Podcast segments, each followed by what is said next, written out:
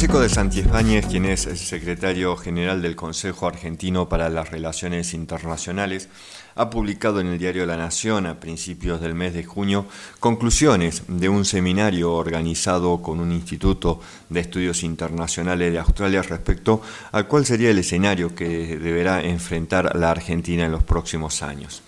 Allí menciona que en primer lugar el mundo está cambiando rápidamente. Nos estamos encaminando hacia un escenario internacional más complejo e inestable del que vivimos, especialmente en el hemisferio occidental, luego de la caída del muro de Berlín. En ese nuevo escenario dos grandes potencias compiten por la primacía. Según el Fondo Monetario Internacional, actualmente China representa, en términos de paridad de poder adquisitivo, el 19% de la economía mundial mientras que Estados Unidos el 15%. Más atrás aparece India con el 8%. En términos de poder militar, Estados Unidos, según el Instituto de Estudios para la Paz de Estocolmo, destina a su defensa el equivalente al 38% del gasto militar mundial, China el 14%, Rusia, India y Arabia Saudita menos del 4%. Lo que llama la atención de estos números no es tanto lo cerca o no que se encuentran las dos potencias entre sí, sino la distancia que las separa del resto de las naciones. Santibáñez eh, también menciona que, como sucedió en otros periodos de la historia, el ascenso de un nuevo poder genera incertidumbre en el sistema internacional.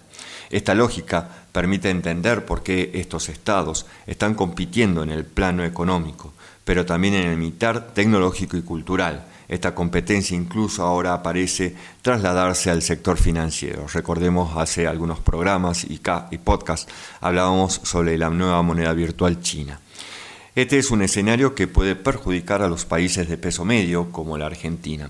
Efectivamente, si la bipolaridad se consolida, podríamos quedar atrapados entre las dos potencias teniendo que resignar grados de autonomía. Es por este motivo que las naciones medias debemos comenzar a actuar de manera coordinada para moldear el sistema internacional de manera que esto no perjudique a nuestros intereses.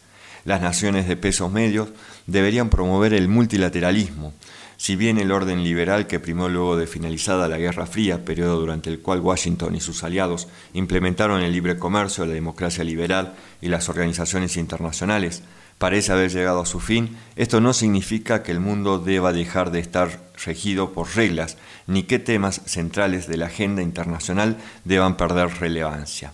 El resurgimiento del nacionalismo a nivel mundial, liderados por líderes conservadores populares, ya había comenzado a debilitar estas instituciones.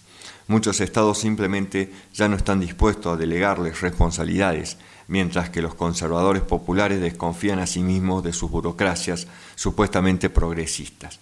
Recordemos aquí también el anuncio del presidente Donald Trump de dejar de financiar a la Organización Mundial de, la Salud. La puja entre China y Estados Unidos puede llevar a que los organismos multilaterales se conviertan en meros espacios en donde los grandes poderes busquen resolver sus disputas.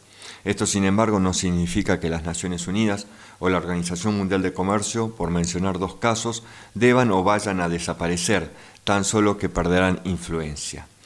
Otro de los objetivos de los países medios, eh, sostiene de Santibáñez, deberían ser fortalecer las alianzas regionales, ya que las que están eh, jugarán, estas jugarán un rol fundamental a la hora de evitar el traslado de los conflictos eh, globales a las distintas regiones.